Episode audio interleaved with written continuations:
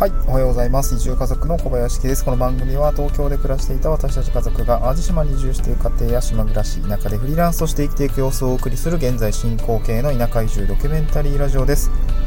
えっ、ー、と、今日はですね、ちょっとブログの、んとですね、ご紹介をしたくって、あのー、今回収録をしております。うん、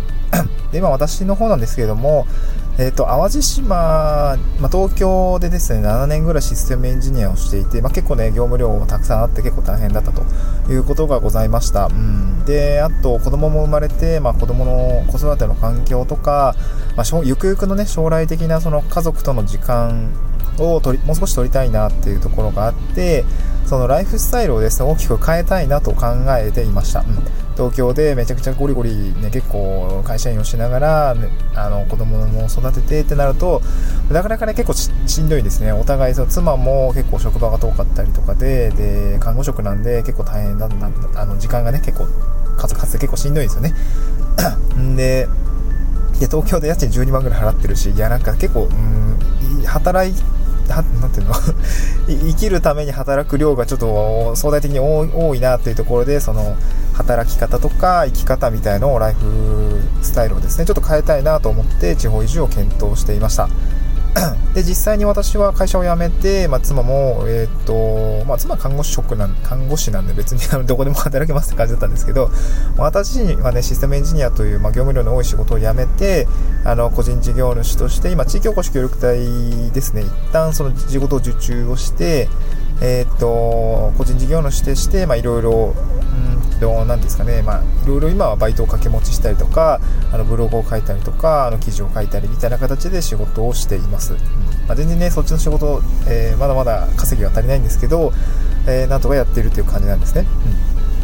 うん、で、ゆくゆくは、あのゲストハウスの開業とかをちょっとしようと思っていて、今準備を進めているって感じなんですよね。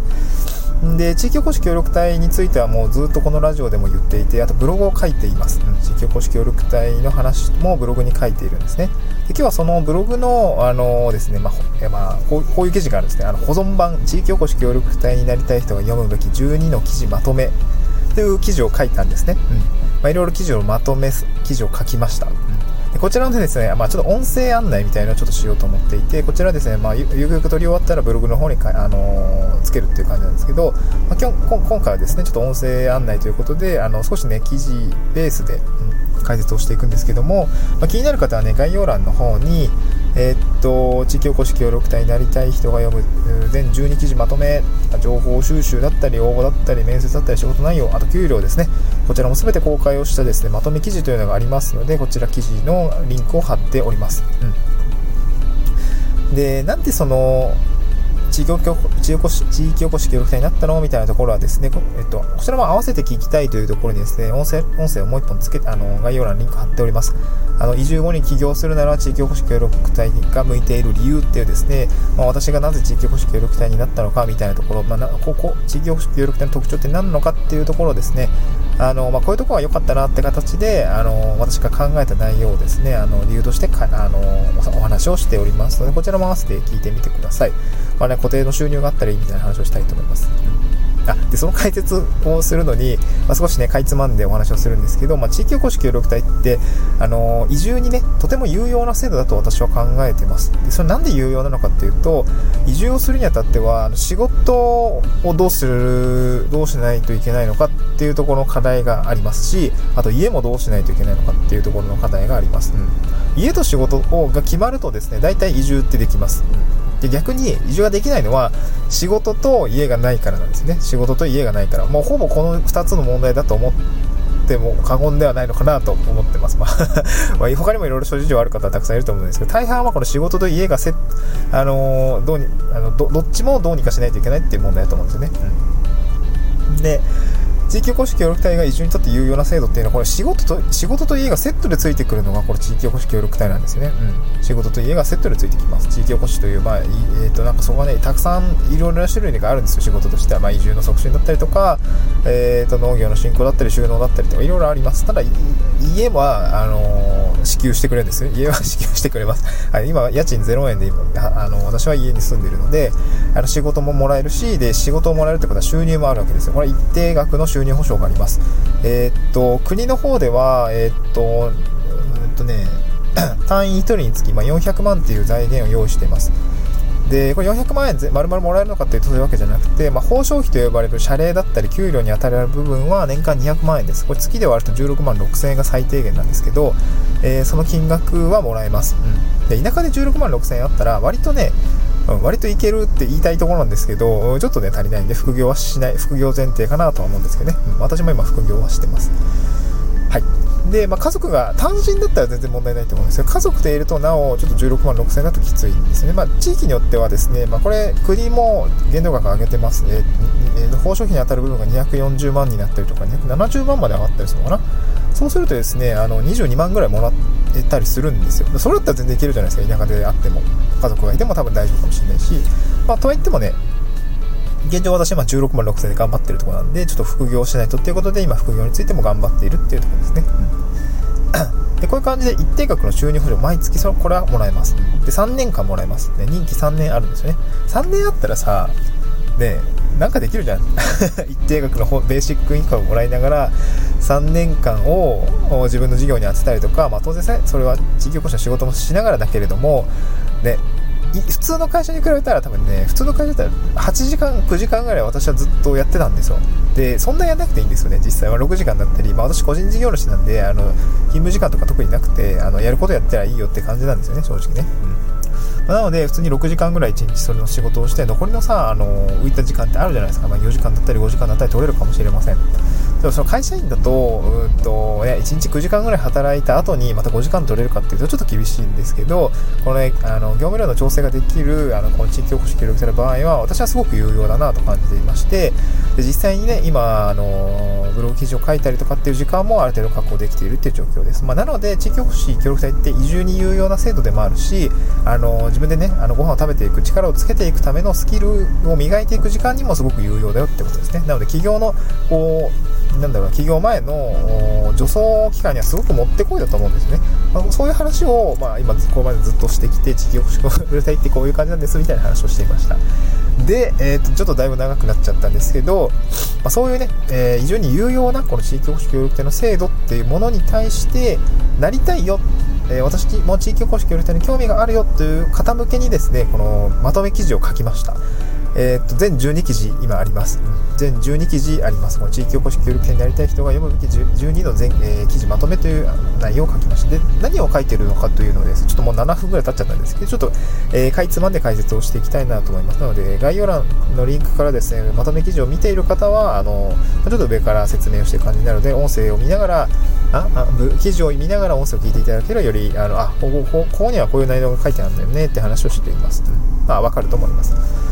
で、まずはですね、地域おこし協力隊何なんだっていうフェーズの方、うん、制度が知りたいよって方はですね、まあ、一番最初のですね、あの地域おこし協力隊になるための5つの情報源っていうですね、記事を見ていただければなと思います。あの地域おこし協力隊の制度もですね、まあ、年々少しずつ変わっていたりします。うんまあ、先ほどもあの報酬費変わっています、上限が上がっていますよとか、あのそういう、なんだろうな、えー、ちょっとした制度変更があります。で、これはね、あのまあ、私もまとめて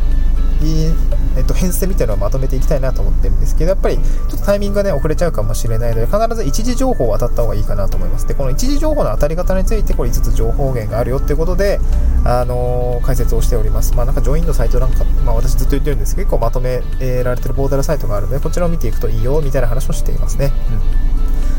あえー、それがあの5つの情報源の調べ方っていう感じですね。はい。で、そしたら、地域おこし協力隊の制度はなんとなく分かったよと。実際具体的にどういう特徴があるのかっていう知りたい方向けにですね、あの、続いてのあのまとめ記事を書いています。で、私が書いた内容としては、1つが仕事内容、1つが仕事内容、2つ目が雇用形態、えー、3つ目がミッションの違いですね。うん、ミッションの違い、フリーミッションとかいろいろあると思うんですけど、で雇用形態の違いも話してるし、ミッションの違いも、えー、て言うんだろう、う見分け方みたいのも書いてます。で、そして給料の話ですね。給料の話。これはもうね、毎月私、給料をさらけ出しちゃってるんですけど、これはね、あのー、まあ、こんな感じなんだとか、あと支出、まあ、支出もこんな感じなんだ、みたいな、田舎暮らしの支出ってこんな感じなんだ、みたいなのがね、あの、わかると思います。こちらもぜひ見ていただければ幸いですね。で、えー、じゃ実際にね、あの特徴分かりました。なんとかなんか私も気になりました。あの地域おこし協力隊に応募したいですって方はですね、あのままずは募集を見るっていうところが必要になると思いますので、こちらもね、解説記事をあの書いてます。で、どういう、えー、記事かっていうと、チェックリスト付き地域おこし協力隊の募集要項の読み解き方と5つの注意点という記事を書いています。うんまあ、応募情報もね、しっかり読み解かないと、なんか自分が行きたいとか自分がやりたいようなことができないっていう地域にあの応募を出してしまう可能性もありますので、この募集要項の読み解き方をまず、よなんだろうな、あの学んでいただければなと思います。なので、この記事書いてますので、ぜひ参考にしてみてくださ。い。そしてですね、じゃあ実際に、あのー、なんだろうな、あのー、応募した方、まあ、応募した方、応募してみるとね、応募して合格してみればわかるんだけど、実際にその合格しちゃうと行かないと、ね、まあ、行かないといけないわけじゃないんだけど、ね、なんかもなんかも、行って合格して断ってるとちょっと、ね、そうすがにね、あの、人間としてあれ良くないかなと思います。で、私、合格した立場からあの見てですね、これ募集要項に書いてないんだけど、知っておかないと失敗する3つのポイントっていう記事も書いています。これはですね、あの解説記事読んでおくと、このね、なんだろうな、地域とあのあなたとのミスマッチみたいなのがないないようにすることができますね。具体的になんかこういうエリアのこの地域のあの地域おこし協力隊に応募したいんだけど本当に私と合ってるかなみたいなところを、あのー、調べるちょっとね、まあ、実際にこうなんだろうな選考の中でいろいろ聞いていくこともできたりするんですけど担当者の方でそういうことにそういう方に何を聞けばいいのかっていうことをですね、えー、書いてます。募集要項には書いてないんだけど、知っておいた方がいいよってことをですね、書いてますね。これはね、なんか、なんか質問ありますかって聞かれた時に、自治体からね、自治体から質問ありますかって聞かれた時に、まあ、こういう質問をしておくと結構いいよっていうところですね。まあ、もう少し見えてくるよっていう話をしています。まあ、この記事を書いています。続いてですね、じゃあ実際選考を受けます。地域おこし協力隊になりたいんで選考を受けますっていう方向けにはですね、こう結構がっちり作り込んだんですけど、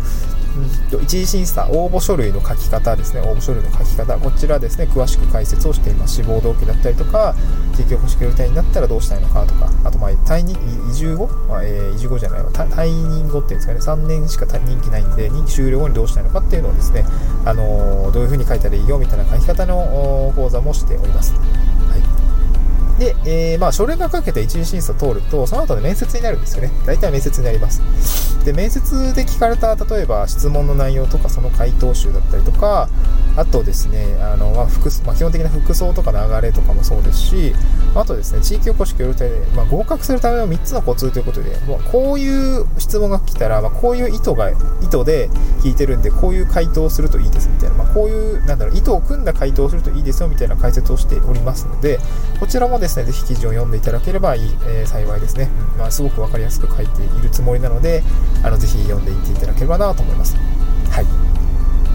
え、っとですね、以上、これがですね、あの、概要欄の、ブログの概要欄のに貼ってあるリンクからですね、飛んでいくと、ブログ記事の方に行きまして、これまとめ記事になってますので、こちらぜひ読んでいただければなと思います。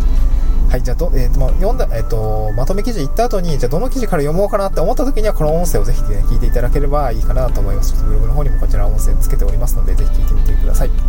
はい、えー、今日はですね、ちょっとブログ記事の解説というところでですね、まあ、音声で補足をさせていただきました。はい、また次回の収録でお会いしましょう。バイバイ。